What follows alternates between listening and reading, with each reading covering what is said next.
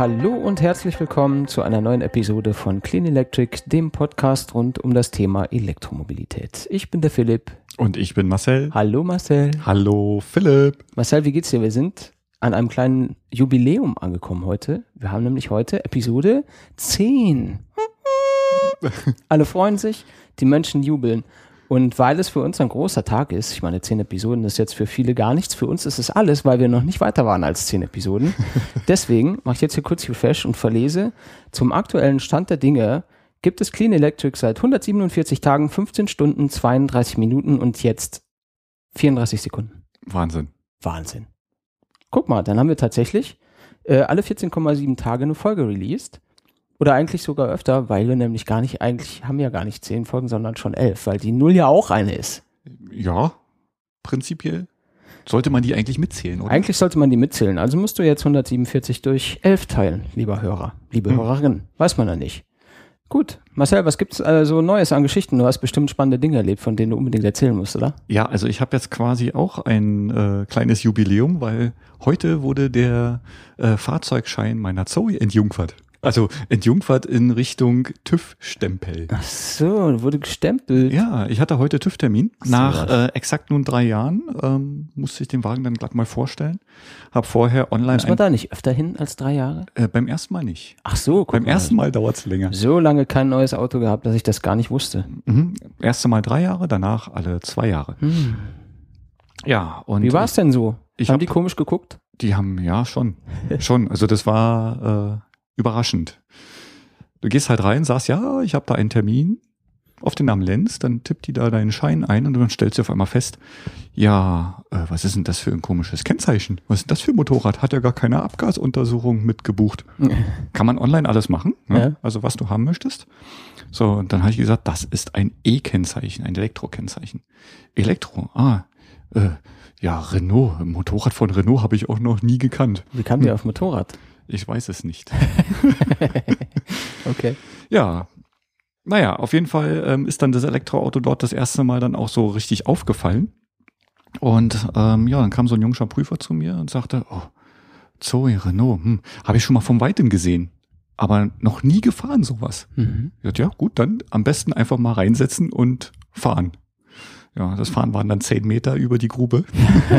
naja, gut ja, äh, die ersten Tests gemacht und so weiter und haben uns kurz unterhalten. Ja, und ähm, alles in Ordnung. Von unten das Auto, ich habe mir von unten mal angeguckt, komplett zugebaut. Also er ist wirklich ja. von vorne bis hinten komplett zu. Äh, meine Batterie hat ein Label drauf, da steht 25.950 Wattstunden. Uh. Wahnsinn. Also ein bisschen mehr als 22 kW. Ja, geht schon Stunden. Was. Ja, und wie wir wieder rausgestiegen sind, machte doch gerade so ein Kollege von meinem Prüfer so einen Witz. Hey, da musst du aber die Elektronen zählen und dann nach CO2 umrechnen, ob der auch wirklich sauber ist. War ein bisschen lustig. Ja, und dann kamen halt so typische Fragen wie, ja, wie, wie ist denn nun die Reichweite? Und dann fängt man halt an zu erzählen. Ist das relevant jetzt dann für die TÜV-Untersuchung? Äh, nö. Okay. Zumal er hat ja äh, auf dem Fahrersitz gesessen, er hat bloß geradeaus ins Tacho schauen müssen. Hm. Und dann hätte er gesehen, dass jetzt noch 150 Kilometer da waren. Und also auf jeden Fall mehr als 150 Kilometer. Ja, dann ist er wieder ausgestiegen, hat dann gesagt, ja, äh, ich mach mal schnell die Papiere fertig und dann kam er kurze Zeit danach wieder. Ohne Mängel einmal wieder bis 2018. Also viel gemacht haben die dann jetzt eigentlich wenig, oder? Licht Nein. an, Licht aus, mal genau. Blinker gucken, Bremse und. Richtig. Im Kofferraum gucken, weil bei der Zoe steht dort auch unter anderem die Fahrgestellnummer. Und ja. Ja, und wie wir festgestellt haben, steht die auch in der Frontschutz, in der Windschutzscheibe. Fahrerseite links. Fahrerseite unten. unten. Genau. genau. Ich nämlich extra gerade bevor es losging, nochmal geguckt. weil ich mir eingebildet habe, beim Scheibeputzen hätte ich mal gesehen, dass das irgendwo steht und ich wusste nicht mehr genau wo. Ja, Jetzt wissen wir es. Was man noch erwähnen sollte, dank der fehlenden Abgasuntersuchung kostete der TÜV nur schlappe 53 Euro. Was aber für das bisschen Pipifax auch schon wieder nicht so wenig ist. Ne? Ja, 20 Minuten hat's gedauert. 20 ja. Minuten, der, der, Stundenlohn ist schon genial. Ja, aber die äh, Bremsen checken, so machen sie schon auch, ne? Auf ja, dem Rolldingsbums. Ja, also vorne, hinten. Ja. Funktioniert. Okay. Na dann bin ich ja froh, dass sichergestellt wurde, dass du weiterhin sicher unterwegs bist. Mhm. Da muss ich mir keine Sorgen machen, wenn du fährst. Naja, doch, ich weiß ja, wie du fährst. ja, ist egal. Ja, schön. Ähm, das steht mir ja noch bevor. Da ist ja noch ein Weilchen. Meine so ist ja noch nicht so alt. also Anführungszeichen alt. Aber ähm, ich muss jetzt zum zweiten Mal meinen Wa- Wartungstermin verschieben, weil ich weil ich es nicht schaffe. Ich bin einfach immer nicht da. Ja, denn, denn ich weiß gar nicht, warum ich letztes Mal nicht konnte, äh, irgendeinen Termin und äh, dieses Mal kann ich auch nicht. Bin den, nächste Woche bin ich in Hamburg statt in, äh, im Autohaus. Vorzuziehen, oder? Dem ist aber auch, ja, ja, ist aber auch immer alles so umständlich. weißt du, ich muss dann dahin und ah, Aber treffen tun wir uns nicht, ne? Weil ich darf ja demnächst ja auch nochmal dahin. wohin? Zum Autohaus. Wann musst du dahin? Am 1.6. Am 1.6. Ähm, ja, wahrscheinlich nicht. Es sei denn, ich komme mit Absicht dann am 1.6. dahin. Ja, dann bin ich ja noch in Hamburg. Da bist du noch in Hamburg. Und bis, mit, bis Donnerstag. Das ist ja der erste, oder? Mittwoch ist der erste, Donnerstag ist der zweite, dann komme ich zurück. Mhm. Genau. Nee, dann treffen wir uns nicht. Und da kriegst du dann dein neues Motörchen, oder? Ja, Hm. ich hoffe. Ja. Ich werde am Montag mal anrufen und fragen, ob es dann wirklich auch gekommen ist. Hast du auch gefragt, ob sie hinten auch gleich noch einen einbauen? Das wäre genial, oder? Ja, das wäre super. Allrad, die erste Allrad-Zoe. Warum das noch keiner gemacht hat? Ich weiß es nicht. Doch, ich weiß es. Alles, äh, die sind alle nicht visionär, die Leute. Deswegen machen die sowas nicht. Die halten sich einfach ans Prozedere. Und ne, was dabei rumkommt, sieht man ja dann, wenn man draußen auf die Straße guckt. Hier fährt ein Transporter vorbei und ein Mazda und ein Mini. Warum die immer noch Mini heißen, ist mir auch schleierhaft, ehrlich gesagt. Aber wir schweifen ab, Marcel. Du redest wieder über alle möglichen Sachen, die überhaupt nichts mit dem, was wir wollten, zu tun haben. Gut, dann äh, lass uns doch mal, äh, ja, ich hätte fast gesagt nahtlos übergehen, aber es ist überhaupt nicht nahtlos. Lass uns einfach übergehen zum Thema der Sendung. Denn äh, eigentlich dreht es sich ja hier jetzt gar nicht so sehr um TÜV und die Zoe und ähm, uns selber, sondern vielmehr, wie wir mal angekündigt hatten, um den BMW i3. Da Ja. haben wir ja in äh, Folge 8, du hast noch netterweise dazu geschrieben, bei Minute 22, Genau. danke fürs Nachhören, äh, haben wir ja mal gesagt, wir müssen unbedingt mal ein i3 ausprobieren. Richtig. Äh, und dann haben wir in der Folge beschlossen, wir könnten uns ja so ein, so ein Drive-Now-Dingen irgendwie äh, mal klicken und das dann ausprobieren. Es sei denn, jemand hat ein i3, der soll sich doch dann bitte mal melden. Da haben wir dann die Sendung fertig gemacht, dann haben wir sie released am Sonntag, wie immer, sonntags irgendwann im Laufe des Tages geht die ja live. Und äh, am Montag kriege ich eine Mail vom Thomas, hallo Thomas, ähm, dass er ein i3 hat, wenn wir Bock hätten, könnten wir ja mal fahren. Das Und fand ich ziemlich klasse. das war super. Das war so, äh, weiß ich nicht, so Inceptionhaft irgendwie. Weißt du, du machst Dinge und die sind, äh, da sind so verschiedene Realitäten. Also was wir hier so machen und was dann hinter die Konserve ist, das ist so eine eigene Realität. Für mich ist das so ein eigenes kleines Universum, so abgespalten von meinem echten Leben. Und äh, dann tropft was aus dem echten Leben da rein. Das war schon geil. Hat mir gut gefallen. Musste ich, hab, also es hat mich nachhaltig beeindruckt und sehr gefreut, äh, weil es ja auch beweist, dass Leute hier zuhören. Was uns natürlich nachhaltig freut. Jedenfalls konnten wir ja dann äh, tatsächlich ein i3 fahren. Jetzt ist es aber so, der Thomas mit dem i3, der hat nicht äh, nur Zugriff auf diesen i3, sondern äh, darum herum gibt es noch ein, äh, ja, wie soll ich sagen, so eine Art Mini-Carsharing-Modell.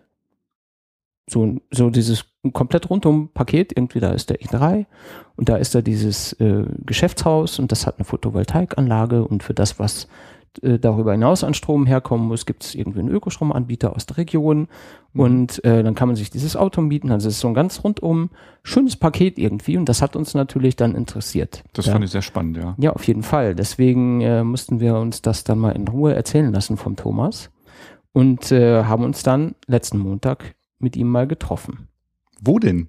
Wir wollten ja eigentlich zum Dreifner an die BMW-Welt.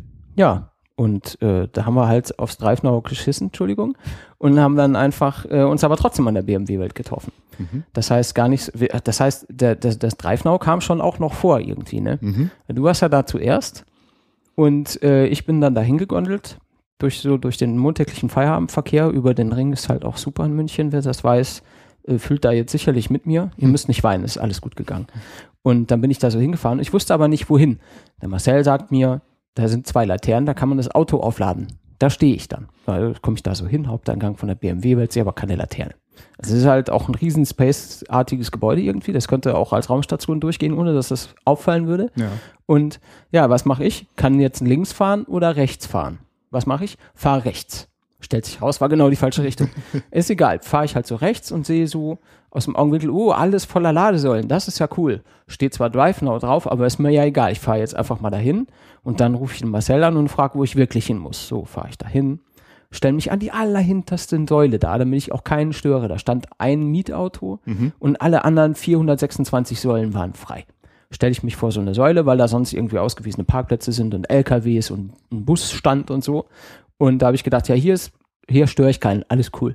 Und dann habe ich einen Marcel angerufen und der hat mir dann erklärt, dass ich da falsch bin. Während er mir erklärt hat, dass ich da falsch bin, in seiner eloquenten Art, dauert manchmal ein bisschen länger, damit ich das auch alles genau weiß. Äh, Und du hast ja auch dann während des, während des Telefonierens versucht, mich irgendwo zu sehen. Ja. Und da hast dann am Eingang gestanden und ich war aber zu weit irgendwie um die Ecke, dass du mich hättest sehen können. Äh, jedenfalls äh, kommt da so ein, so ein äh, Sicherheitsbeauftragter anmarschiert, so im ja, Stechschritt hätte ich fast gesagt, und marschiert so auf mein Auto zu und ich schaue so rüber und hat schon kurz Angst, dass der mir jetzt die Scheibe einschlägt und mich da rausreißt und mir dann den Kiefer bricht oder so, weil ich hier nicht stehen darf. Naja, also ganz so aggro war er nicht, aber er hat darauf beharrt, dass ich während des Telefonats Fenster aufmache, damit er mir erklären kann, Sie können hier überall stehen bleiben, aber genau hier können Sie nicht stehen bleiben. Das gehört nämlich hier Drive Now und nicht BMW. Wobei ich dann erst sagen wollte, ja, da wo BMW draufsteht, darf ich stehen oder was? Ich meine, warum? Ist ja auch egal. Und dann äh, habe ich gesagt, ja, ich telefoniere nur kurz zu Ende. Ich fahre dann sofort. Sie dürfen hier keine Sekunde stehen. Sie müssten sofort hier wegfahren. Und das waren halt, es war wirklich, da waren zehn Ladesäulen und ein Auto und ich. Ich habe so, ich habe niemanden gestört. Ich habe es auch nicht böse gemeint. Also wenn, äh, ja, also ehrlich, ich, war, ich war auch ganz nett. Habe dann auch gleich das Gespräch beendet und bin gefahren. Und äh, ja, da muss man tatsächlich am Eingang vorbei. Da ist so ein Kreiselding irgendwie. Ja. Und da muss man dann äh, Durchfahren. muss man Du durchfahren. fährst durch, genau. Es sieht aber auch nicht aus, als könnte man da durchfahren. Nein. Also ich hätte ähm, hätte ich es vorher nicht gewusst, auch nicht gemacht. Ja. Ne? Also ähm, vorher standen diese Hütchen nämlich nicht da, als ich das erste Mal dort gestanden habe.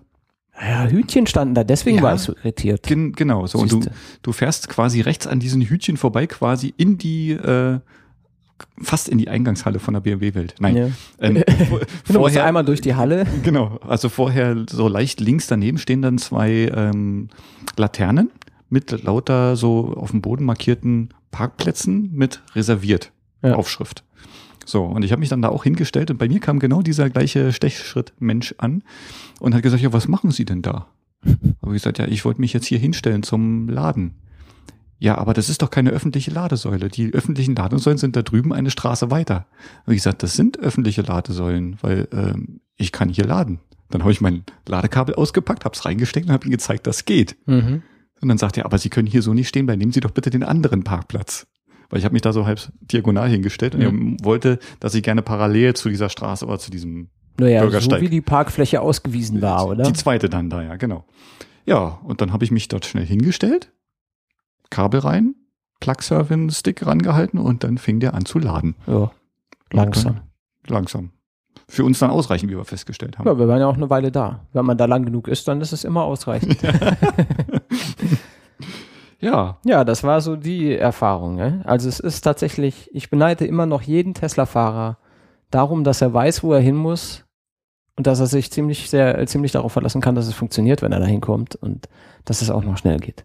Da bin ich immer voll des Neides. Wenn ich daran denke, bin ich immer kurz, also ich muss schon auch ein Tränchen immer verdrücken. Aber das ist dann ganz schnell wieder gut. Wir sind dann jedenfalls rein in die BMW-Welt, äh, haben uns da umgeschaut. Mir fiel sofort auf, die haben ja jetzt irgendwie 100-jähriges äh, Firmenjubiläum Mhm. hinter sich gerade oder feiern das dieses Jahr, ich weiß es nicht so genau.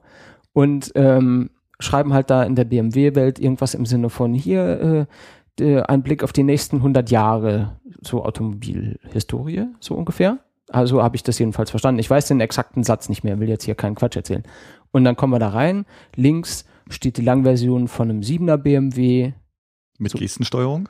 Ja, Gestensteuerung, aber immer noch Also nicht Autofahren, Aber- Gestensteuerung, sondern Äh, Genau, Mhm. ja, da kannst halt dann, statt auf den Knopf zu drücken, machst, machst halt so Wischeffekt, keine Mhm. Ahnung. Ähm, das ist also sehr Zukunft. Verbrenner mit Gestensteuerung fürs Radio.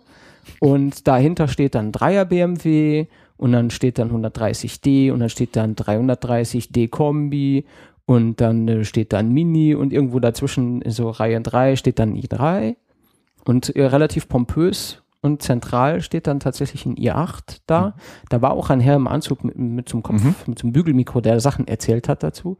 Dem habe ich jetzt nicht dazugehört, aber äh, offensichtlich gab es da Präsentationsbedarf. Mhm. Weiß nicht genau warum. Die machen äh, da so zwischendurch immer Führung. Da kommen dann halt immer so ein paar Leute an. Ach so. Und die hören sich dann ein bisschen was zu den Fahrzeugen an. Ach so, zu allen, nicht so, nur ja. zu speziellen. Ah ja, gut, dann äh, okay, verstehe. Ich war da zwar schon mehrmals, aber es waren immer irgendwelche Firmenveranstaltungen, da sind die Dinge anders als im Normalfall. Deswegen äh, habe ich gedacht, da ihr Achter muss man was erzählen. Aber ist vielleicht tatsächlich gar nicht so. Jedenfalls äh, wenig Zukunftshaftes für meinen Geschmack, was da stand. Ja. Also nicht das, was man erwarten würde, wenn man in die nächsten 100 Jahre in die Zukunft schauen würde, ja, was genau. ähm, Fahrzeuge angehen wird. Ja. Fährt immer noch mit dem Zeug, was wir aus Öl machen. Na gut. Jedenfalls ähm, kam dann der Thomas mit dem äh, i3 angetuckert, angerollt, angesummt. Ja. Und ähm, der war relativ leicht zu erkennen, weil er einfach so krass beklebt ist. Mhm. So, so, dunkelrot mit diesem Luitpold-Logo, ganz klein. Sieht, ein bisschen aus, sieht ein bisschen aus wie so eine äh, Louis Vuitton-Tasche von weitem. Weißt du, mit so ganz wilden Logos drauf. Aber ich glaube, der Preis ist der gleiche. Ne? Der Preis ist wahrscheinlich ähnlich. Ihr Handtäschchen oder i3 können Sie können auch beides haben. Sie kriegen auch keinen Rabatt. Und dann, äh, genau, haben wir den draußen getroffen, haben wir dann das Auto da an den, äh, an den Lader gesteckt. An den Lader, genau. Also man muss dazu sagen, die haben ja da speziell einen, äh, ja. eine Ladesäule hingebaut mit Photovoltaik obendrauf, mhm. die wahrscheinlich aber eher nur einen Designzweck hat, anstatt ähm, echte Funktion. Also ja, sicherlich produziert die auch Strom, aber nicht so viel, wie der Wagen dann wirklich verkauft. Ja, für die Neonröhre, die nachts leuchtet wahrscheinlich. Wahrscheinlich, ja. aber was ich halt ähm, klasse fand, für die BMW-Fahrer, die CCS können, ja. die stellen sich dorthin stecken rein und sagen Start. Genau. Also einfach tippen, kostenlos Start. laden. Ja. Das ist schon nice. Und spacig aussehen tut's auch. Ja. Sieht man im äh, Episodenbild dieser Episode. Da haben wir natürlich ein Foto gemacht. Ein mhm. entsprechendes. Weil ein i3 vor der BMW-Welt, ich meine, besser wird's nicht. Ja. So äh, motivmäßig. Genau. Ja, lange Rede, kurzer Sinn. Wir haben uns dann jedenfalls da in, äh, in die BMW-Welt hineinbegeben, weil es draußen nämlich stürmte und regnete und da war jetzt, war jetzt nicht so das richtige Ambiente für eine Aufnahme. Kalt war es auch. Kalt war es auch. Mhm. Und darum sind wir dann reingegangen und haben eine Lounge entdeckt hinter besagtem i8. Da ist so eine Trennwand irgendwie mit großen Bildschirmen und Kram und dahinter waren so, so weiße Sitzgelegenheiten, so lederne. Mhm. Da haben wir uns dann niedergelassen. Und äh, dann haben wir einfach angefangen aufzunehmen. Haben uns, äh, die, also ihr habt euch die Mikros ins Gesicht gehalten und ich mit meinem Headset äh, fühle mich schon gar nicht mehr zu doof. Ich, ich laufe ja mittlerweile irgendwie überall rum mit dem Ding. Das kommt mir vor, als würde das so sein müssen. Und äh, genau, da haben wir dann halt schön unsere Fragen gefragt und der Thomas hat Antworten gegeben und das auch sehr entspannt. Also kam mir nicht so vor, als hätte der das erste Mal ein Mikro in der Hand gehabt. Also er Nein. sagte, dem sei so, aber anscheinend ist er ein Naturtalent. Er kann jedenfalls sehr gut reden, muss man schon sagen. Und ähm, ja, wir sind äh, erfreulicherweise jetzt da auch weder unterbrochen noch vertrieben worden. Also anscheinend äh, haben wir da niemandem auf den Schlips getreten mit der Aktion. Aber beobachtet wurden wir trotzdem. Ja, das stimmt. Ähm, ich habe mir aber auch die Fotos hinterher angeschaut. Das sah schon ein bisschen aus wie Ösür Radio, oder? Ja. Also, was machen die da? Ähm, genau, also es ist jetzt kein Wunder, dass die Leute geguckt haben, aber die haben auch sich dann sofort erschreckt und sind dann weggegangen. Ja. Die haben immer so geschaut kurz und dann, dann sind sie wieder abgehauen. Prinzipiell müssen genau, sie ja gucken, was die da hinten Genau, machen. was machen die da? Und ansonsten die absolut korrekte Reaktion. Ja. So, jetzt sage ich mal, äh, hören wir uns einfach an, was wir da gesprochen haben, oder? Ja. Also wir haben mit dem Thomas geredet über äh, eben nicht nur den i3 oder eigentlich sehr wenig den i3, sondern vielmehr um das Ganze drumherum, das eben erwähnte, äh, das Gebäude, die Photovoltaik, den Ökostrom und wie miete ich dieses Auto? Mhm. Und äh, ja, das spielen wir jetzt einfach hier mal ein und hören uns das in Ruhe an. Viel danach, Spaß. Danach hören wir uns wieder. Also, wir haben uns gedacht, am, am Anfang sollten wir vielleicht erklären, wo und was dieser äh, Luitpold Block eigentlich ist. Also der Luitpold Block ist ein Gebäude in München, was 1813, glaube ich, 1814 gebaut wurde. Also eines der ersten Gebäude, die außerhalb des, der, der Altstadtmauer gebaut wurden und ist jetzt seit, ich glaube, 40 Jahren im Besitz einer Münchner Familie, die dieses Objekt ähm, verwalten, betreuen äh, und für die, für die Nachkommen erhalten wollen. Also ein typisches Familienbetrieb sozusagen, äh, nicht irgendwelche lustigen Investoren, die halt möglichst schnell so eine Hütte wieder verkaufen wollen. Und deswegen haben die einen extrem nachhaltigen Ansatz für, für ihr Objekt und zwar in allem, was sie tun. Also jetzt nicht nur bei die reine Immobilie an sich, sondern auch was alles so drumherum mit im entferntesten mit Immobilien zu tun hat. Mhm. War der Luitpold-Block dann von vornherein eigentlich schon als Gewerbefläche ge äh, geplant oder? Wir haben dort ein, früher war da mal ein großes Kino drin. Ähm, wir haben ein sehr großes Café, das Café Luitpold, äh, dort unten drin. Aber der Rest war schon immer äh, gewerblich genutzt. Also es gab am Anfang natürlich irgendwie so eine Hausmeisterwohnung und solche Sachen, aber mhm. im Großen und Ganzen war es einfach immer ein, ein Gewerbeobjekt. Mhm. Woher stammt denn jetzt die Idee, mit eurer Mini-Car-Sharing-Geschichte, die ihr da macht? Also wir haben äh, bei uns im Haus die äh, Ebert von Kuhnam Stiftung, die jetzt Stiftung Herbert Quant heißt, die haben da irgendwie fusioniert ähm, und die hatten damals zum Testen von BMW. Wann ist denn damals, Entschuldigung? Äh, das war vor drei Jahren. Mhm. Ähm, da haben die einen äh, Mini-E bekommen, damals gab es einen, einen Mini mit Elektromotor in so einer Kleinserie und den haben die damals von BMW zur Verfügung gestellt bekommen und den haben wir halt gesehen im Haus und dann kam irgendwie mit dem Chef von der Stiftung und, und meinem Auftraggeber oder dem Eigentümer des Gebäudes die Idee, ach, das könnte man doch mal so als so ein Mini-Carsharing machen. Und dann haben wir das so, äh, so eine Arbeitsgruppe gemacht und das, uns zusammengesetzt und haben dann dieses so ein Konzept entwickelt, wie sowas aussehen müsste. Mhm. Und am Anfang haben wir das allen Mietern zur Verfügung gestellt, sagt, hier könnt ihr euch eintragen, kostet die Fahrt ein Euro ähm, und dann geht's los. Und dann haben am Anfang natürlich viele sich da angemeldet und fanden das, und fanden das gut und toll. Mhm. Und am Ende des, nach so nach einem Jahr oder nach zwei Jahren, eineinhalb Jahren, war es dann so, dass fast immer nur eine Handvoll, also sechs, sieben, acht Leute das Ding genutzt haben und, und sonst eigentlich nicht groß angekommen ist. Mhm. Und aber die Kosten eigentlich immer nur die Initiatoren getragen haben, die, weil die mit diesem einen Euro, das war nur so ein, so ein, so ein Pseudobetrag. So ein Pseudobetrag, ja. genau. Mhm. Und, und, daraus haben wir das Konzept ein bisschen umgestellt und haben gesagt, nee, so geht es nicht weiter. Wir müssen da, zumindest die Kosten müssen getragen werden. Und jetzt haben wir das sozusagen nicht für alle offen, sondern man ein, ein Büro oder ein, eine, eine Arztpraxis oder irgendjemand kann sie sagen, okay, wir machen bei dem Projekt mit. Je mehr mitmachen, umso besser. Weil die Fixkosten, die im Jahr entstehen, werden dann einfach durch die fünf, sechs, sieben, acht Leute dann geteilt. Lag das bei dem eigentlich eher an dem äh, Mini, der da eingesetzt wurde, dass das Fahrzeug nicht so benutzt wurde, wie ihr gedacht habt? Oder der, der Mini war natürlich sehr schwach auf der Brust, wo, wo es um Kilometer ging, also um Reichweite ging. Ähm, das ist bei dem i3 schon deutlich besser, aber auch der am Anfang war da nochmal so ein Hype, weil alle mit dem Auto fahren wollten. Aber dann gab es immer so ein paar Heavy-User, die Leute, die Auto fahren, kamen sowieso schon mit dem Auto in die Stadt mhm. und ähm, die brauchten nicht vor Ort nochmal ein eigenes Auto. Und die anderen, die mit dem Fahrrad kamen, die hatten dann meistens kein, zwischendrin kein, nur selten mal ein Bedürfnis, ähm, dann mit dem Auto irgendwo hinzufahren. Also okay. unsere Idee war immer, äh, ich bin derjenige, der mit dem Fahrrad in die Arbeit fährt, dann habe ich irgendwie einen Geschäftstermin, muss dorthin ähm, im Anzug und kann nicht mit dem Fahrrad fahren und nehme dann dieses Auto und am Abend äh, gehe ich dann mit meinem Fahrrad wieder, fahre ich mit meinem Fahrrad wieder in den Biergarten und fahre mit dem Fahrrad wieder heim. Hm. Das heißt, ähm, also rund um diese, um das Auto, das Auto vermieten, das Auto benutzen, habt ihr aber auch euch Gedanken gemacht darüber, wie kommt saubere Energie in das Auto? Richtig, also wir haben schon seit, seit je und eh, äh, nee, eh und je heißt es, seit eh und je haben wir ähm, so, also äh, rein Ökostrom im Haus. Mhm. Und wir haben dann von Anfang an auch noch einen weiteren Projektpartner mit dazugenommen, weil wir es einfach auch ein bisschen wenn man so ein, so ein Community Carsharing macht, will man ja, das hat es ja was mit lokal zu tun, wollten wir eben auch noch einen lokalen Stromanbieter und sind da auf, auf Polarstern gekommen, Polarstern Energie, die in München so ein kleiner sagen wir mal Startup, die halt 100% äh, Ökostrom verkaufen und die haben wir dann mit ans Boot genommen ähm, die uns am Anfang sozusagen nur den Ökostrom für das Auto besorgt haben. Und mittlerweile eben ist es so, dass wir auf dem Dach des Looperblocks eine große Solaranlage, also eine mittlere Solaranlage installiert haben. Das lief auch dann über Polarstern, die haben das, dieses Projekt begleitet mit, mit äh, ich glaube, 38 kW Peak.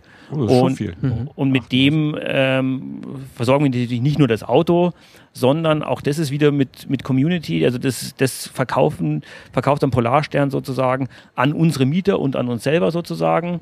Ähm, auch dort wieder, dass jeder Mieter eben nicht nur Zugriff hat auf ein Elektroauto, sondern auch Zugriff hat auf selbst von uns eigenproduzierten Hausstrom sozusagen. Der dann natürlich auch vergleichsweise günstig ist zu den anderen Anbietern. Richtig, er ist ungefähr 10% günstiger, sagen wir mal. Mhm. Das ist natürlich, äh, und vor allem deswegen, weil du diese ganzen Umlagen nicht zahlen musst, Mhm. äh, wenn, man, wenn man ihn selbst verbraucht, den Strom. Und äh, es muss sich natürlich irgendwann mal rechnen. Diese Anlage auf dem Dach kostet ein paar Euro, Klar. die muss ich amortisieren. Deswegen sagen wir, okay, wir machen es 10% günstiger, dass der Mieter was davon hat. Äh, wir nur ein bisschen Geld davon verdienen. Und, äh, aber Hauptsache ist, dass man halt dafür jetzt keine Stromnetze braucht und keine Verteilnetze braucht, sondern es halt lokal produziert wird und dann auch lokal verbraucht wird. Ja, und dann hat man auch noch das gute Gewissen. Ne? Man, man tankt halt die Sonne in sein, Richtig, in sein ja. Haus oder in sein Auto Genau. und äh, nicht vom großen Energieanbieter, der Ja. da letzten Endes da sein, sein Auskommen mit Genau. Ähm, da habt ihr dann entsprechend auch eine Speicherlösung in dem Haus wahrscheinlich, oder? Das geht nicht gleich. Nee, wir haben geht das alles äh, durch Sonnenenergie? äh, wir verbrauchen alles und verbraucht sofort. das sofort? Also das ist keine ist- Speicherlösung. Also das, was wir momentan produzieren, sind 10, 15 Prozent von unserem Hausbedarf. Also das wird alles sofort absorbiert. Also das ist Okay. sofort, vor allem im Sommer, wenn die Sonne scheint, läuft auch bei uns unsere Klimaanlage, die dann äh, allein schon viel wieder absorbiert. Ach so, okay. Also ist im Grunde genommen für den Komplettbedarf die Solaranlage eigentlich noch zu klein. Ja, ähm, das ist. Also komplett, ich sag mal, man erreicht ja immer so zwischen 60 und 70, wenn es optimal läuft. Ne? wir durften nicht Prozent. mehr. Also Ach, ihr durftet nicht mehr. Also wir hatten, das war schon ein sehr großer Streit mit der Stadt, dass wir überhaupt äh, im, innerhalb vom Altstadtring eben solche Solarmodule auf, aufs Dach montieren durften. Ähm, das Haus also st- steht unter Ensembleschutz. Das heißt, man kann da nicht machen, was man will. Man muss da braucht dann eine Erlaubnis. Äh, das maßgeblich ist, sehe ich diese Anlage oder wie, wie präsent ist diese Anlage, wenn ich vom alten Peter oder von der Frauenkirche runterblicke. Das ist immer das Maßgebliche. Das wird begutachtet. Und da haben wir an manchen Teilflächen im Gebäude haben sie gesagt, nee, ist nicht, da dürft ihr nicht. Das ist zu sichtbar. Und wir haben eben Flächen, die zum Innenhof hingeneigt sind und dort haben wir gesagt, da ist es in Ordnung. Deswegen konnten wir eben nicht das ausnutzen, was wir haben wollten, Ja, sondern klar. haben uns dann, äh, mussten es ein bisschen reduzieren. Das ist natürlich schade. Auf der anderen Seite spart man sich dann halt die Speichereinheit. Ja, Weil genau. die sind ja, Ja. mit, Mhm. mitunter ja noch sehr teuer. Ja. Und damit, wenn es gleich verbraucht wird, warum nicht? Mhm. Ja, dann vielleicht gleich weiter zum Auto. Wie funktioniert das denn jetzt, wenn ich, wenn ich als Partei in eurem Blog dort Mhm. sage, ich möchte irgendwie teilnehmen an dieser Geschichte? Ähm, da letzten Endes, du hast gesagt, die Kosten übers Jahr werden aufgeteilt über die beteiligten Parteien. Richtig, ja. Und wie funktioniert das, wenn ich jetzt das Auto brauche? Was muss ich machen? Wir haben einen so einen Online-Kalender eingerichtet, auf, ähm, der quasi frei zugänglich ist, aber man braucht halt, das ist halt so ein kryptischer Dings, also den errät halt keiner. Und dort in dem Kalender kann ich mich eintragen, wann ich das Auto haben möchte. Ich kann immer nur einen Termin im Vorhinein reservieren und auch nur maximal vier Wochen im äh, Vorhinein, dass ich halt nicht so viel blocken kann. Ähm, und dann trage ich einen von dann bis dann, nach, äh, beliebig. Also man soll nicht mehr als 24 Stunden, damit die anderen eben auch noch alle eine Gelegenheit haben. Und dann äh, trägt man anschließend noch eine Ladezeit ein, die geblockt ist, bis das Auto halt wieder voll ist. Das muss man halt selber abschätzen ungefähr, wie viel verfahre ich denn, wie viel trage ich denn nachher wieder ein. Und dann äh, kann ich mich da frei eintragen. Man gibt dann noch seine, seinen Namen natürlich ein und seine, seine, seine E-Mail-Adresse, dass wenn irgendwas ist, dass man den dann auch erreichen kann. Was ich, das Auto geht vorher kaputt oder ich habe irgendeine Kontaktmöglichkeit, dass ich dem sage, hier, du folgendes Problem oder sowas. Und, aber dann überwachen sich mehr oder weniger alle selber. Also das ist auch, äh, zum Beispiel gibt es eine Regelung, wenn ich das Auto, darf man auch übers Wochenende haben, das ist so eine Ausnahmeregelung, aber wer das Auto übers Wochenende äh, nimmt, saugt es innen aus und fährt es durch die Waschanlage. Okay. Ähm, und was sind es dann eher für Mieter, die sich das Auto nehmen? Sind es dann wirklich welche, die dann äh, kurzfristig den Wagen buchen oder die sowas schon länger planen?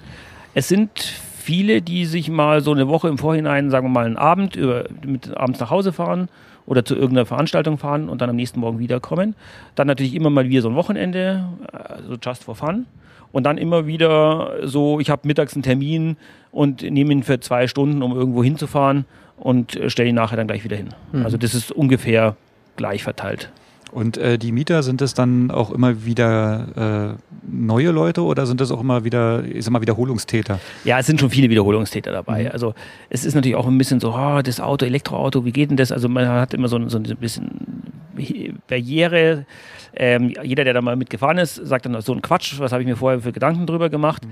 Ähm, Das ist das Optimale dann, ne? Genau, richtig. Also, Ja. und jeder, der halt dann mit dem Auto mal ein paar Mal gefahren ist, ist halt auch dann gleich so angefixt, dass er halt sagt, ja, cool und will ich eigentlich wieder. Und es wird schon stetig mehr, dass die Leute dann halt Interesse daran haben und sagen, super. Also das Feedback ist eher positiv. Ja, total. Ja. Und ähm, Reichweitenprobleme hat keiner, weil es hauptsächlich in der Stadt genutzt wird oder sind da auch irgendwie Stimmen hin und wieder, die, die sagen, sie würden gerne mal weiterfahren? Wir hatten am Anfang überlegt, ob wir so einen i3 nehmen mit Range Extender. Hm. Ähm, ging dann irgendwie nicht, weil BMW da keinen hatte, zur äh, diese zur Verfügung stellen konnten. Ähm, aber war bis jetzt überhaupt noch nie ein Problem. Also ein Kollege von mir, der wohnt da hinter, irgendwo hinter Dachau oder irgendwo, der kommt gerade so hin und zurück. Also der legt schon Wert darauf, dass das Auto vollgeladen ist, wenn er losfährt. Und der schafft es aber, das geht also bis jetzt kein Problem. Und wie schaut es dann mit dem Laden extern aus? Also nehmen wir mal an, der fährt jetzt so weit, dass er draußen nicht mehr äh, sicher zurückkommt. Dann haben die alle, dann muss sich jeder, jeder selber drum kümmern. Also wir haben jetzt nicht irgendwie so eine zentrale Ladekarte oder irgend sowas, dass, dass man irgendwie Zugangsmöglichkeiten hat. Wenn er natürlich eine Garage hat, kann er natürlich da seinen, seinen Steck, Stecker in die Steckdose stecken.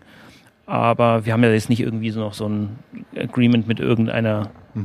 Gebt ihr dann auch noch so Informationen mit, wie zum Beispiel, du kannst bei Aldi laden, kostenlos. Also gut, jetzt übers Wochenende macht es sich Mhm. meist schlecht, aber ähm, so innerhalb der Woche hat man ja wenigstens die Ladenöffnungszeiten. Nee, da haben wir ehrlich gesagt noch nicht dran gedacht.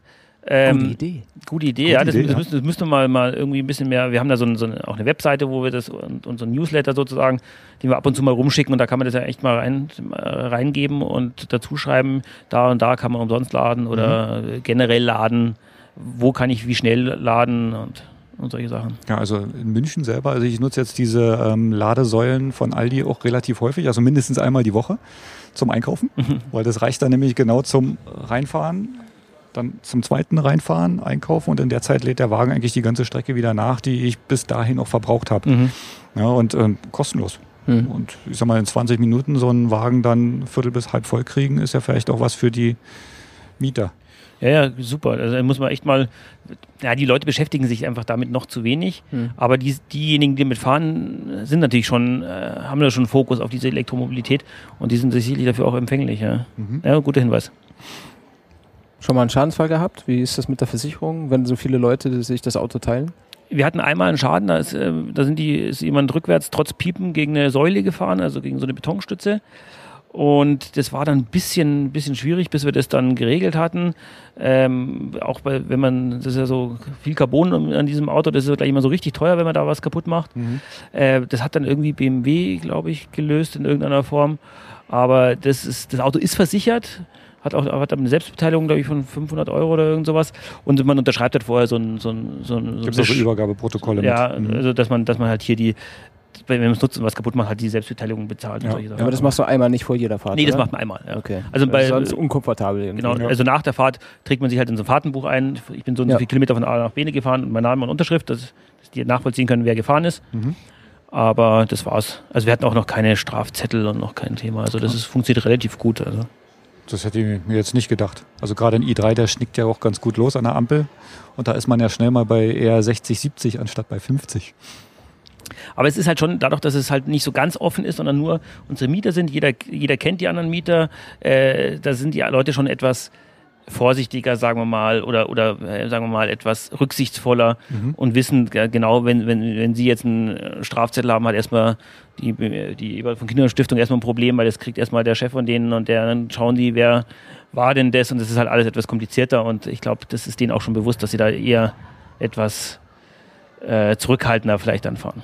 Setzt ihr noch ähm, irgendwelche Beschränkungen bei den Nutzern mit an? Also äh, müssen die jetzt zum Beispiel eine gewisse Zeit X den Führerschein haben? Müssen sie mindestens 25 sein oder ist es euch wurscht? Wir haben doch, ich glaube, 25 haben wir gesagt. 25. Ja. Ich glaube, 25 haben wir gesagt.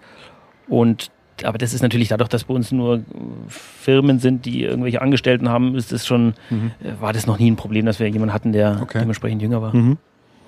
Tja, Wer Wie kümmert viel- sich? Entschuldigung, ja, bitte. nee, macht. Mir fällt das nur gerade so ein, so, so alltägliche Dinge. Wer kümmert sich denn um so Sachen wie äh, Reifenwechsel, Inspektionstermine und solche Sachen? Das muss ja auch jemand machen. Genau, also das ist, wir haben das so ein bisschen so aufgeteilt, dass die Eberhard von Kuhnam Stiftung, also dass die BMW Stiftung sich um dieses dieses Thema kümmert, so mit äh, Reifenwechsel und so ein Kram. Und äh, wir als äh, Vermieter, sozusagen der Ludport-Block, äh, kümmert sich um dieses ganze Thema Webseite, um diesen Terminplan, äh, Geschichte, dass das funktioniert, dass die Webseite läuft und solche Geschichten. Und so haben wir das so ein bisschen aufgeteilt. Und wir stellen halt auch noch im Haus den, den, den Parkplatz zur Verfügung. Wir haben jetzt diese Wallbox da installiert äh, und den Elektroanschluss dafür gemacht. Also so teilt man sich das so ein bisschen auf. Mhm. Ähm, habt ihr irgendwie eine Art App? Also ich sag mal, der BMW ist ja mit, der, mit, mit einer App ausgeliefert. Äh, nutzt ihr die? Nutzt du die? Oder können die äh, Mieter den, den auch nutzen? Nee, das haben wir bis jetzt noch nicht gemacht, weil das, da müssten wir uns mal äh, damit beschäftigen, sozusagen, ob da überhaupt möglich ist, mit mehreren Nutzern darauf zuzugreifen oder ob dann mehrere das machen können mit dem gleichen Benutzernamen. Also das, wir hatten das mal angefangen zu überlegen, also mal das zu untersuchen, ob das geht.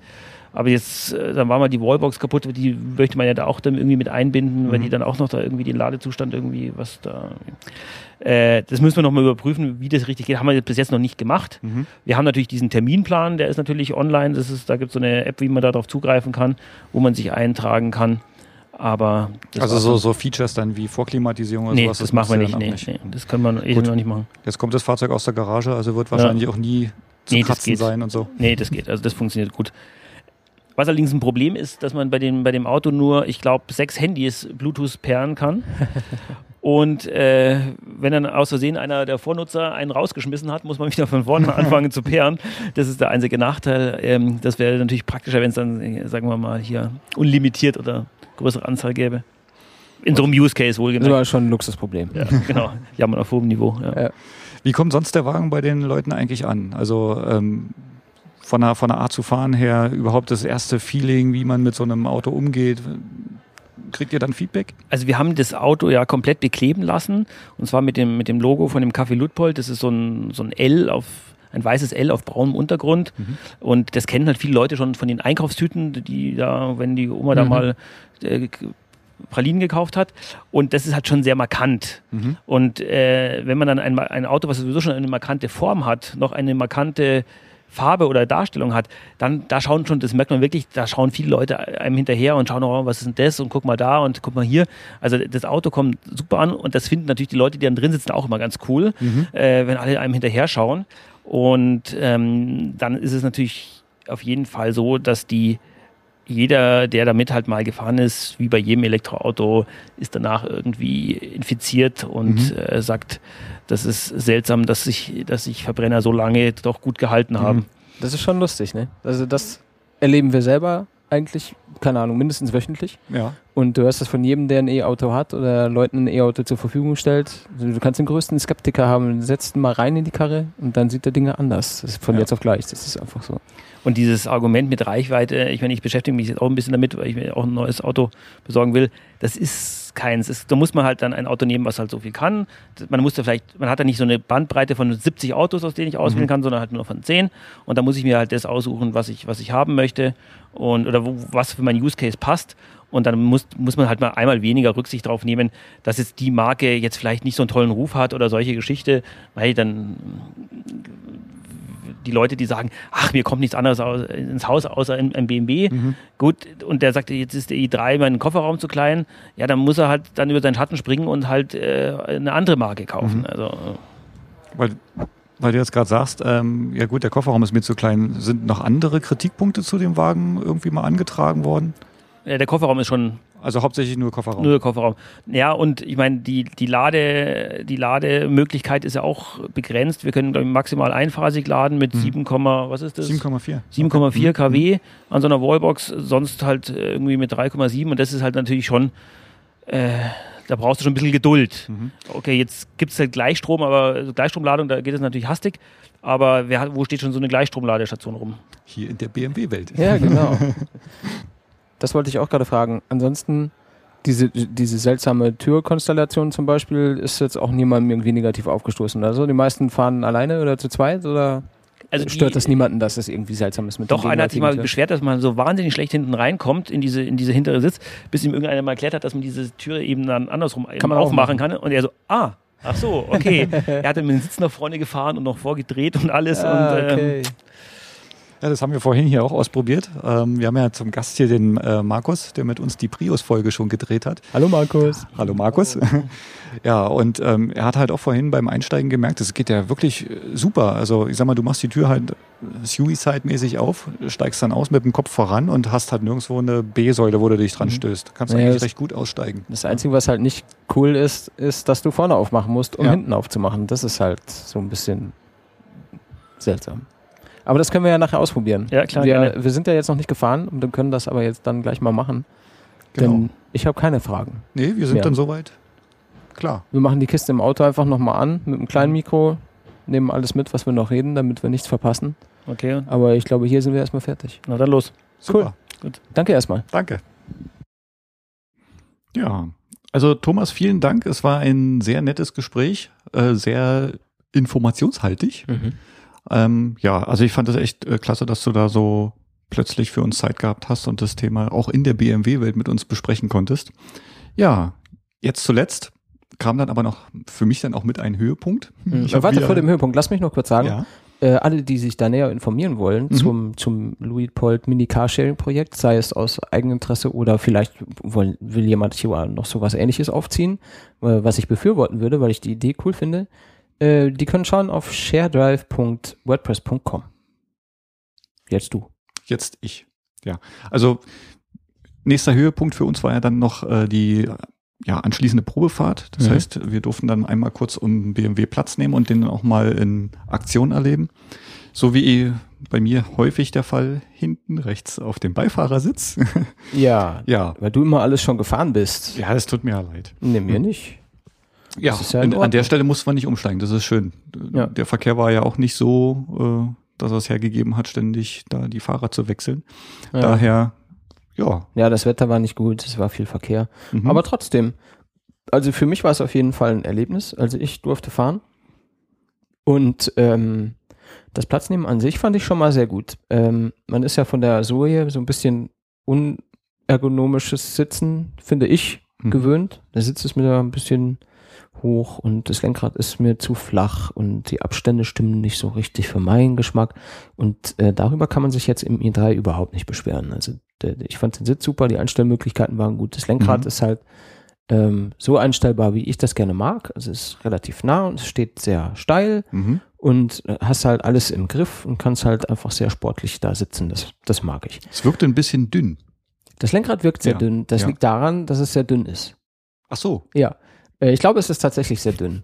Und ähm, aber so vom Materialmix und so wie von der Haptik her hat mir das schon gut gefallen. Also Ja. so, du nimmst das erst in die Hand und denkst so, oh, wenn ich jetzt fester drücke, dann zerbricht das. Aber ist natürlich nicht so. Und ähm, aber dünn ist es, das ist richtig. Es, es ist so ein bisschen wie die wie die Reifen von dem Die, Auto. ja, die, sind, die sind auch extrem dünn. Ja, Also ist- egal wie. Also von, von, der- von der Felge bis zum Boden, Ja. sag ich mal, da ist wenig Gummi. Ja. Und dann halt auch in der Lauffläche. Die sind wirklich sehr, sehr schmal. Ja, viel Breite ist da wenig. Das wirkt schon ein bisschen wie eine Kutsche mit Gummireifen. Ja. Aber trotzdem hat er eigentlich, ja, einen guten Eindruck vom Fahren her gemacht. Ne? Also ich sag mal so, die Beschleunigung, das, was wir halt machen konnten. Mhm. Ähm, ich habe hinten ähm, im Vergleich zur Zoe, muss ich äh, ganz klar sagen, den Motor deutlich gehört. Ne, beim Zoe hört man ja das Pfeifen, aber wenn man hinten sitzt, dann hört man im i3 auch den Motor ähm, typisch wie ein E-Motor dann halt auch arbeiten. Ähm, er ist nicht ganz so leise, wie ich es noch in Erinnerung hatte.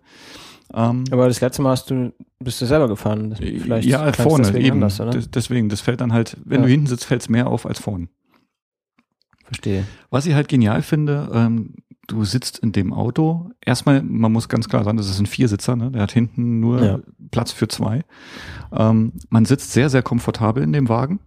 Äh, man hat sehr viel Platz und ähm, dieser Platz, der wird auch durch die weit entfernte Frontscheibe noch unterstützt. Ne? Also so, so dieses Vanhafte, zum Beispiel von einem Re Renault, ehemals Renault Megane oder Renault ähm, Espace. Ja, viel Platz zwischen, Diese- zwischen diese- Lenkrad und Scheibe und Richtig, sehr genau. steile Scheibe im Vergleich. Ja, ne? richtig, genau. So, und dadurch wirkt der Wagen sehr, sehr geräumig. Hast auch ein ziemlich großes Armaturenbrett, so nach hinten ausladend. Ähm, und eine ziemlich zerklüftete Landschaft eigentlich auch. Ja, das Armaturenbrett ist so eine Sache für sich. Ne? Also ich glaube ja, irgendjemand bei BMW hat gesagt, lass mal Elektroauto bauen. Und dann hat jemand gesagt, es muss aber dann auch geil sein. Und dann haben die gesagt, ja, aber ihr könnt nur das Zeug nehmen, was wir schon haben. Und äh, dann haben sie sich darauf geeinigt, das Zeug zu nehmen, was die haben. Bis jemand gesagt hat, das geht gar nicht, hat es in der Mitte durchgehackt und einfach Holz reingesteckt. So sieht das Cockpit aus, für meinen Geschmack. Also es ist sehr viel irgendwie so aus dem Dreierreihenregal, habe ich das Gefühl. Ja. Gerade so diese Hauptbedieneinheit, diese lange Reihe von immer gleichen Knöpfen irgendwie, die da in der Mitte ist. Ähm, und, die, und so die Schalter und Regler und Mhm. dieses, dieser Drehdrücksteller, den ich so hasse. Weißt du? Mhm, Dieses, dieses iDrive. dieses Mhm. iDrive-Ding, ähm, das ist äh, schon alles sehr BMW, aber eben doch ja, wie soll ich sagen, schon sehr, sehr avantgardistisch irgendwie aufgepeppt durch einfach anderes Zeug. Ich kann es ganz schlecht beschreiben. Es ist halt Ja. wilde Materialien auch. Das ist einmal dieses Holz und dann äh, dieses Graue, was so Recyclingmaterial Ja. nur Also ich sage ich sag immer böse dazu, dass es sich äh, anfasst wie harte Eierpackungen. Ja, so- genau. Es ist nicht gerade soft to the touch, sage ich mal. Ja. Ähm, gut. Der BMW steht ja gerade auch dafür, dass er halt aus anderen Materialien, ähm, leichten Materialien gebaut wurde Ja. oder äh, konzipiert wurde so. Und ähm, ja, das sieht man da halt. äh, Der Kontrast, der ist schon ziemlich krass, finde ich. Also gerade von diesem, wie du schon sagst, diese, dieses Holztableau, was dann so geschwungen in die Mitte nach unten fällt. Ähm, und dann halt draußen dieses komische, diese, also auch die Türverkleidung sind ja auch aus diesem Material. Hm. Äh, das ist eine ganz komische äh, ja, Anmutung vom, vom, vom Anfassen her. Also ich kann es kaum beschreiben. Das ist ziemlich komisch. Das ist halt so ein bisschen wie, wenn du in deinem Auto die, äh, die Fußmatten rausnimmst, Ja, so, so ein bisschen, so ein bisschen, so. ja genau. bei günstigen So ein Autos. bisschen filzig. bisschen, ich weiß auch nicht genau, was das ist. Ja. Das müssten wir, das hätten wir auch vorher mal nachgucken können. Aber ist egal, wer es weiß, kann eine Twitter-Nachricht schicken. Und ja, jedenfalls, ich fand es auf jeden Fall interessant. Also diese Sitzposition fand ich gut. Mhm. Diese Sitz-zu-Lenkrad-Ergonomie fand ich super. Ansonsten so das, das Raumgefühl hat mir gut gefallen. Und was mir dann eben, äh, als wir losgefahren sind, als erstes aufgefallen ist, war dieses, du hast es genannt, One-Pedal-Feeling One-Pedal-Feeling, genau. wo du tatsächlich vom, vom Fahren bis zum tatsächlichen Stillstand eigentlich nur das Strompedal brauchst. Ja. Also du, du musst eigentlich gar nicht bremsen. Der rekuperiert sehr stark und Mhm. zwar bis zum Stand. Mhm. Und das sogar, wenn es bergauf steht, Ja. das Auto. Steht. Genau. Also es rollt nicht rückwärts runter, es rollt nicht steht. rückwärts runter, genau. Mhm. Du lässt es, du lässt es halt hinrollen und dann bleibt es stehen und rollt auch nicht zurück, obwohl es eigentlich hinten bergab geht. Mhm. Das ähm, war auf jeden, Fall gewöhn auf jeden Fall gewöhnungsbedürftig, gerade nachdem wir zuletzt den ähm, E-Golf gefahren sind, Mhm. Der ja auch schon stark rekuperiert hat. Ne? der auch schon re stark rekuperiert hat, wo wir aber ja gelernt haben, der Stefan mit dem E-Golf fährt gerne völlig rekuperationsfrei, Mhm. damit er schön segeln kann. Genau. Mhm. Das habe ich ja dann auch gemacht und das ist halt wieder so ein ganz anderes Gefühl als dieses, ich nehme den Fuß runter und stoße mir fast den Kopf an der Frontscheibe, wenn sie nicht so weit weg wäre. Mhm. Das ist halt schon so ein, so ein Wackeldackel erstmal, wenn du das zum ersten Mal machst. Also, dass er so stark entschleunigt, damit hatte ich gar nicht gerechnet. Deswegen. Ja, also das war schon, ich, ich war am Anfang auch über, äh, überrascht, wie äh, stark der dann runterbremst. Ähm, das Gute ist halt, die Bremsung ist halt wirklich so stark, da gehen sogar die Bremsleuchten an hinten. Also Mhm. ein ganz wichtiges Thema bei dem. Ähm, ja, aber du kannst halt wirklich bis auf null runter. Und ähm, wahrscheinlich dann auch das Thema, man hört ja auch von vereinzelten i3s, die dann ein Problem mit den Bremsen haben, weil die halt einfach nicht genutzt werden. Benutzt keiner. Ja. Ne? Und dann gehen die natürlich auch irgendwann mal kaputt oder weiß ich nicht, fangen an zu rosten.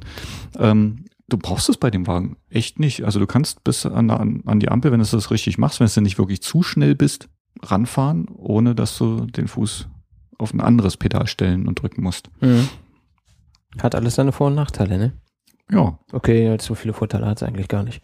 Wie fandst du die Beschleunigung? So zwischendurch hast du auch ein, zwei Mal drauf gedrückt. Ja, musste ja, ne? Musste ich ja ausprobieren. Was hat er? 125 kW? Genau, 170 PS. 170 entspricht das. PS, genau, das ist natürlich schon ein bisschen gut. Wir waren jetzt zu viert und die Straße war nass, also jetzt so die Voll Vollstromorgien haben wir da jetzt nicht vollführt, aber der zieht schon gut an, das muss Ja. man schon sagen. Also Mhm. trotz dieser die, dieser Reifen so die die Auflagefläche von von einem Ski haben, äh, geht da trotzdem sehr stabil irgendwie. Also es fühlt sich nicht an, als wäre das als hätten die das falsch gemacht mit diesen schmalen Reifchen da unten drunter. Das, sind- also es fährt sich schon sehr angenehm, hat mir gut gefallen. Und sportlich auch. Also Ja. große Felgen, wenig Gummi, ist ja dann auch hart. Das Ja. Fahrwerk selber ist auch hart. Also, Ja, das ist schon ganz interessant. Von der Seite, nochmal zu Reifen, Felgen, wenig Mhm. Gummi und so.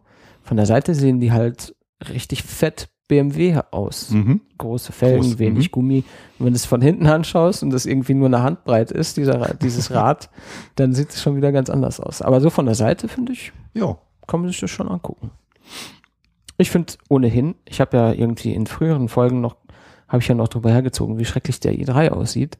Das äh, geht mir tatsächlich so wie mit manch anderem seltsamen Fahrzeug auch, dass man da, ich will nicht sagen, dass man abstumpft, aber man gewöhnt sich irgendwie dran. Also so Sachen, die, ähm, die mir erst so gar nicht gefallen haben, Mhm. empfinde ich gar nicht mehr als so schlimm. Je näher, je mehr man sich das näher anschaut, desto eher erkennt man vielleicht auch, warum das so ist, wie es ist. Weißt du, es gibt so beim i8 zum Beispiel auch so Details wie diese, diese krasse Heckpartie, Mhm. Äh, dieses flügelige Ding da hinten raus am hinteren Kotflügel, wo du erst denkst, wow, was ist denn das jetzt für ein Quatsch? Und schaust dir das dann näher an und so insgesamt, wenn man sich das mal in Ruhe anguckt, dann ergibt das schon auch alles ein stimmiges Bild. Ne? Und ich glaube, beim i3 gibt es auch so ein paar äh, Dinge, wo ich sagen würde, oh, das hätte ich jetzt nicht so gemacht, äh, die aber vielleicht gar nicht so unklug oder falsch sind, wenn man sich die mal länger anschaut. Ja, Ich glaub, ich weich. Bei dem, bei dem Thema muss ich dir ganz klar widersprechen, wenn wir die Türen anschauen. Ja, die Türen. Also die Türen sind optisch sicherlich eine schicke Sache. Man muss dazu sagen, äh, es, sind eigentlich nicht wirklich vier Türen, oder? Also es sind ja eigentlich zwei anständige Türen und dann hinten zwei kürzere Klappen, Ja, wenn man das so sagen darf. so kleinere Kühl Kühlschranktüren. Genau, mit integrierter ähm, B-Säule und Gurt. Mhm. So. Und ähm, wo ich das erste Mal gesehen habe, dass die Türen, ähm, ich sag mal, schlecht sind von der Kon vom, Konzept her, ähm, habe ich bei, beim, beim Aldi, beim Aldi-Laden, habe ich einen jungen Mann getroffen mit seiner Tochter und äh, die hat dann einfach mal schnell die hintere Tür gezogen, zugezogen, obwohl die vordere schon Zu zu, war. war. Also man kann sie ja nicht verriegeln, die verriegelt ja nicht, aber er, er konnte sie halt so weit zuziehen, dass die hintere von außen auf die vordere Tür schlug. Hm. Und das sind dann so Sachen da oder äh, Momente, da würde ich meinen Kindern wahrscheinlich gerne mal die Hand ab. Nein, da, darüber reden wir jetzt nicht. ähm, aber es schlug halt wirklich diese Außentür auf die, äh, auf die vordere. Hey. Und ich habe das an, äh, äh, an unserem Tag dann nochmal ausprobiert. Ähm, es trifft genau dieses komische, filzige Material auf die Tür, Mhm. sodass du wirklich sehr viel Kraft brauchst, um dann, ich sag mal, die vordere Tür zu, zu beschädigen. Ach so. Ja, also das, das wirkt relativ weich und du machst ja nicht gleich die Tür kaputt, wenn sie nicht zuschmeißt. Ja, aber trotzdem finde ich es sehr unglücklich gelöst, dass du halt die äh, hintere Tür nicht zumachen kannst, wenn die vordere schon zu ist. Mhm. Ja, aber ich glaube, also wie das entstanden ist, kann ich mir gut vorstellen, denn dass, ähm, wenn man sich anschaut, also die vordere Tür ist eigentlich so eine, für mein Empfinden, so eine Full-Size-Fronttür. Mhm. Und wenn du da jetzt eine richtige hintere Tür noch hättest einbauen wollen, das wäre halt nichts geworden. Mhm. Also wäre die Alternative keine hintere Tür. Also so typisch diese Dreitürer, wo sie dann den Sitz nach vorne Dreitürer stellen. mit vorklappbarem Genau. Sitz, Mhm, wo mhm. dann jeder, der sich das dann tatsächlich gekauft hat, denkt, ah, das nervt so, dass ich hier hinten keine Tür habe. Stell dir vor, du hast ein, ein kleines Kind und einen Kindersitz und musst Mhm. halt das dann irgendwie so durch die Vordertür an dem vorgeklappten Sitz vorbei, da reinbuxieren und äh, keine Ahnung, renkst dir einen Wirbel aus oder so. Das ist Ja. alles schon passiert. Und äh, dann haben sie sich gedacht, gut, wenn es nach hinten aufklappt, Ist es gar nicht so ist es gar nicht, gar nicht so dramatisch. Ja. Ähm, die, also das, dieses, wenn die vordere Tür zu ist und ich dann die hintere zumache, dass das dann ein Problem wird, das liegt dann halt irgendwie in der Natur der Sache. Ne? Mhm. lässt sich schlecht anders lösen, weil ja da keine B-Säule ist. Ja, also das ist der eine Nachteil. Der zweite wäre dann ähm, auch wegen dem Gurt. Also du kannst zum Beispiel diese hintere Tür nicht aufmachen, wenn der Fahrer sich vorne noch festgezurrt hat, sozusagen. Also, Also- nicht ohne dem Fahrer weh zu tun. Ja, wahrscheinlich. ähm, gut, das ist halt noch ein Nachteil. Was ich aber wiederum dann toll finde, ist, wenn du aussteigst. Also gut, jetzt bin ich ja eine relativ schmale Person. Ähm, ich kann hinten sogar aussteigen, ohne dass der Sitz nach vorne geklappt werden muss. Ne, also da einfach bloß so nach vorne, Kopf raus, vorwärts schräg raus und dann bist du draußen. Ja, je nachdem, wie der Sitz steht, oder? Ja, ja, also das ging eigentlich schon recht gut. Man kann es halt natürlich noch äh, erleichtern, indem man halt den Sitz nach vorne klappt. Mhm. Da hat man so auf Augenhöhe diesen Griff, wo man von hinten dann so reingreifen kann und dann das Ding entriegeln kann. Und dann geht der vordere Sitz nach vorne. Und dann kann man eigentlich hervorragend ein- und aussteigen. Also der Platz dort durch die fehlende B-Säule ist wirklich klasse. Ja, ich stell's mir unpraktisch vor, wenn man, keine Ahnung, in einem Parkhaus steht, wo es relativ eng zugeht, musst die Vordertür aufmachen und dann musst du die hintere Tür aufmachen.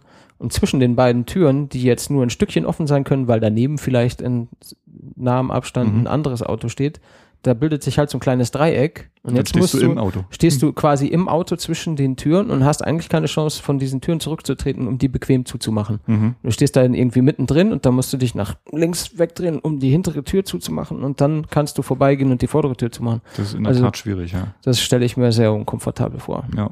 Gut, hat nicht jeder Falcon Doors. Und die von BMW mögen die auch nicht, habe ich gehört. da gibt's so ein Video, das muss ich raussuchen. Okay. Nein, nicht jetzt. Nachher dann. Schon klar. Kann Ab man- in die Shownotes. Kann man später dann anklicken. Ja, ähm, der Kofferraum war ja dann auch noch so ein Thema. Also ähm, ich Mhm. bin ja von solcher Klasse Fahrzeuge kleine Kofferräume ja schon gewöhnt. Also man kennt die, den Kofferraum im Soul.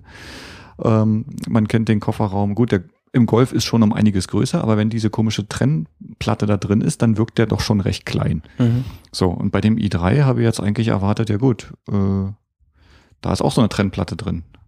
Aber nein, der ist Tatsache so klein, wie, wie er dann dort ist. Wenn du die Klappe aufmachst, dann ist dort Boden, Mhm. den du dort siehst. Da kannst du nicht noch irgendwie was aufmachen und dann nochmal 20 oder 15 Zentimeter tiefer in eine, äh, in eine zweite Luke oder sowas reingreifen. Nein, der ist dann dort wirklich zu. Wirklich mickrig. Also ähm, der Wagen Ja. ist wirklich was dafür, um, ich sag mal, vier Leute hin und her zu kutschen. Möglichst ohne Gepäck. Man kann jeder nur mit Kulturtäschchen reisen. Ja, So Zahnbürste, Gesichtscreme, reicht ja vielleicht auch. Ende. Ja, Weiter- ich meine, viel, so richtig weit fahren können die auch nicht. Eben, genau. Also wir haben jetzt gesehen, als wir eingestiegen sind, war der ja durch die Schnellladesäule auf 99 Prozent. Mhm. Ähm, ich weiß jetzt nicht, was 99 Prozent dort heißt. Bei der Zoe heißt es ja irgendwas zwischen 90 und 100. Mhm. Ähm, bei dem i3 kam dann letztendlich ähm, 100, knapp über 130 Kilometer zustande, ne?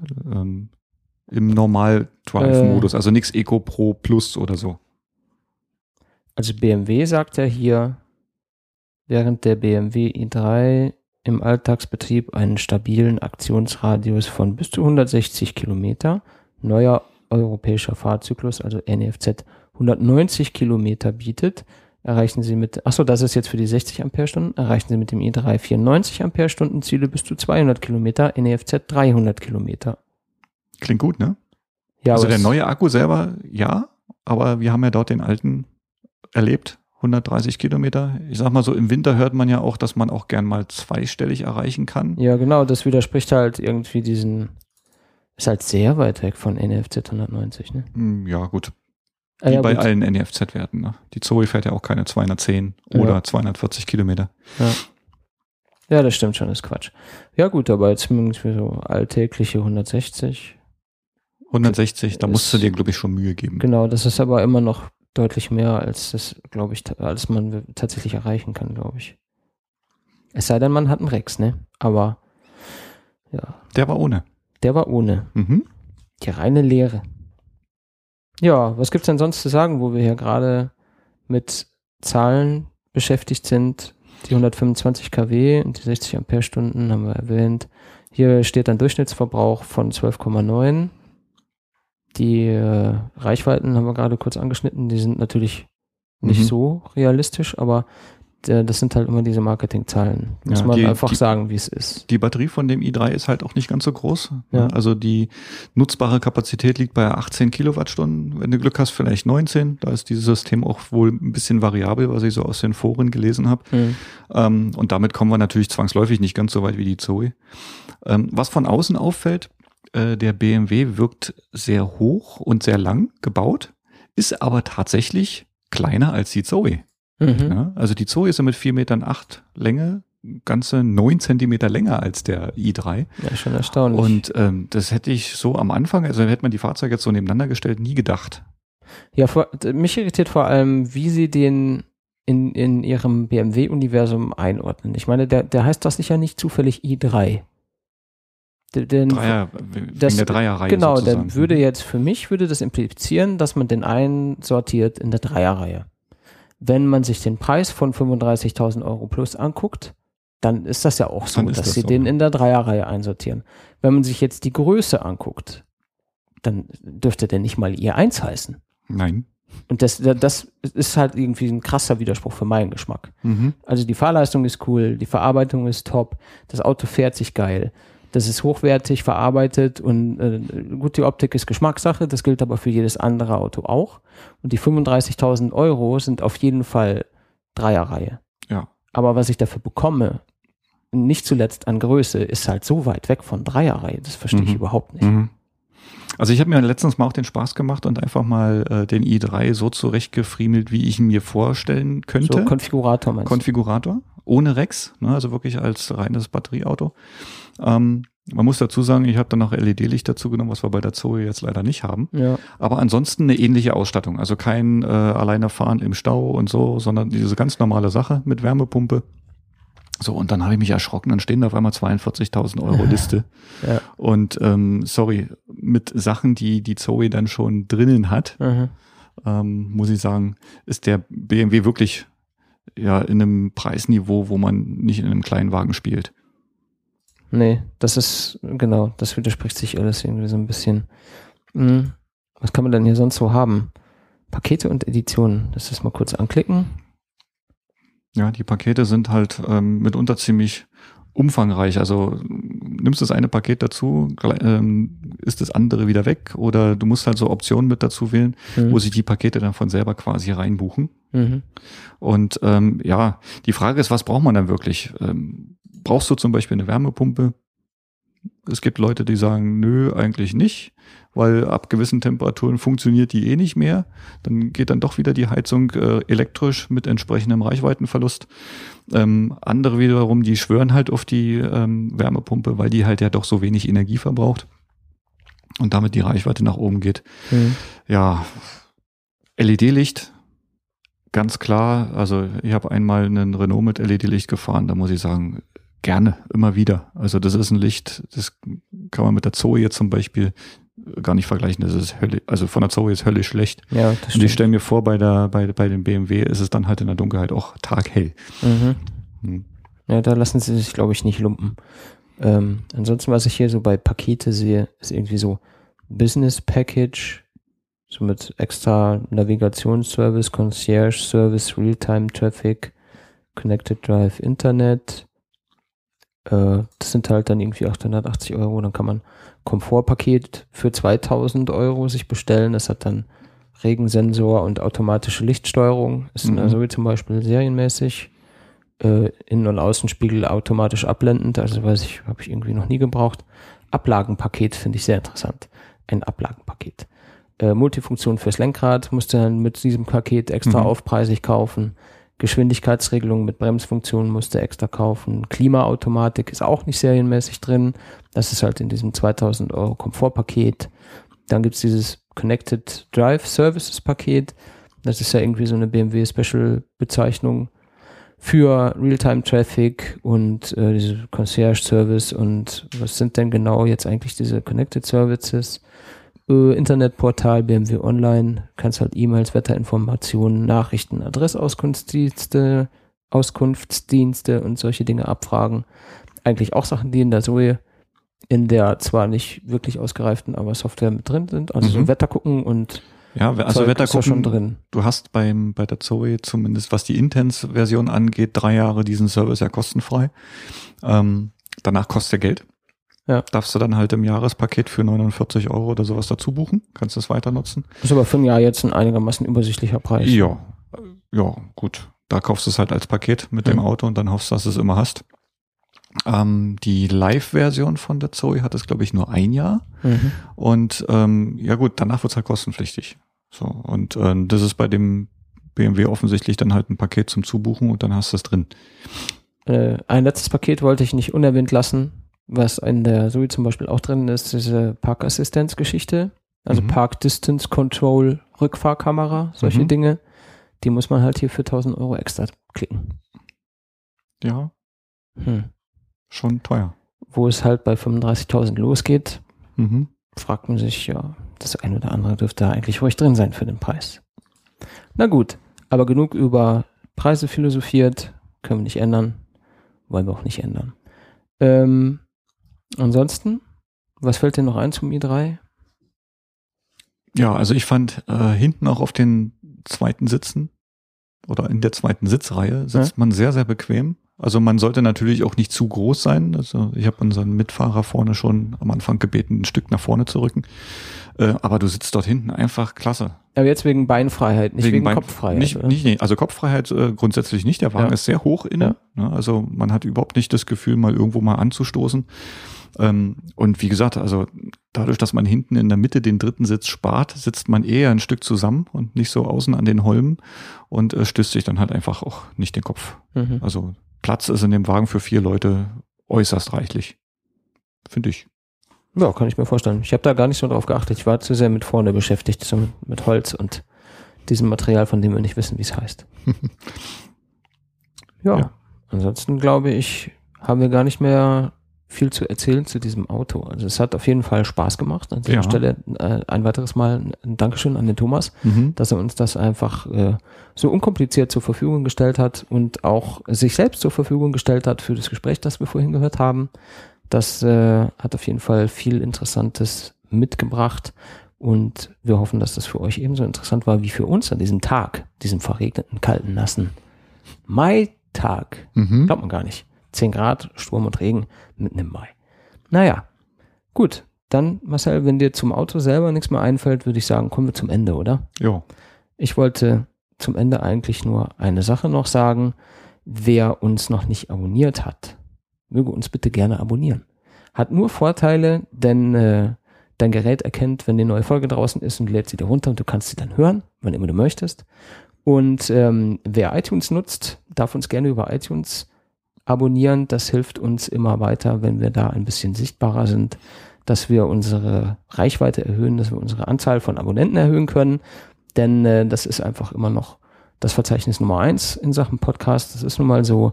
Nicht jeder hat ein Apple-Gerät, aber wer eins hat und die Podcast-App benutzt, der darf uns gerne über iTunes abonnieren. Würden wir uns freuen. Ansonsten wisst ihr ja alle, findet ihr zusätzliche Infos und diesmal auch wieder ein paar Fotos auf der Website. Wir haben ein bisschen geknipst und äh, teilen das natürlich gerne mit euch.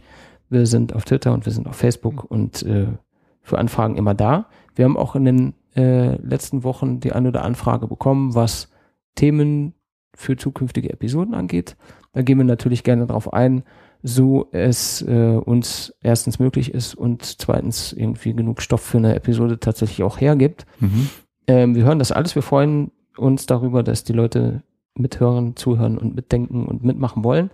Und ähm, ja, äh, wir dürfen alle gespannt sein, was in den nächsten Folgen kommt. Die ersten zehn haben wir ja jetzt hinter uns gebracht und freuen uns auf die nächsten 10, 20, 40, 50, Schaffen wir. 100. 100 Schaffen wir. 100 schaffen wir. Ja, dieses Jahr nicht mehr. Jo, dies. Genau. Ja, wir äh, haben auch schon eine Idee, was wir das nächste Mal machen. Gibt nur einen kleinen Tipp. Äh, es wird sportlich. Ich freue mich drauf. Und äh, ja, dann sagen wir danke fürs Zuhören und tschüss bis zum nächsten Mal. Ciao.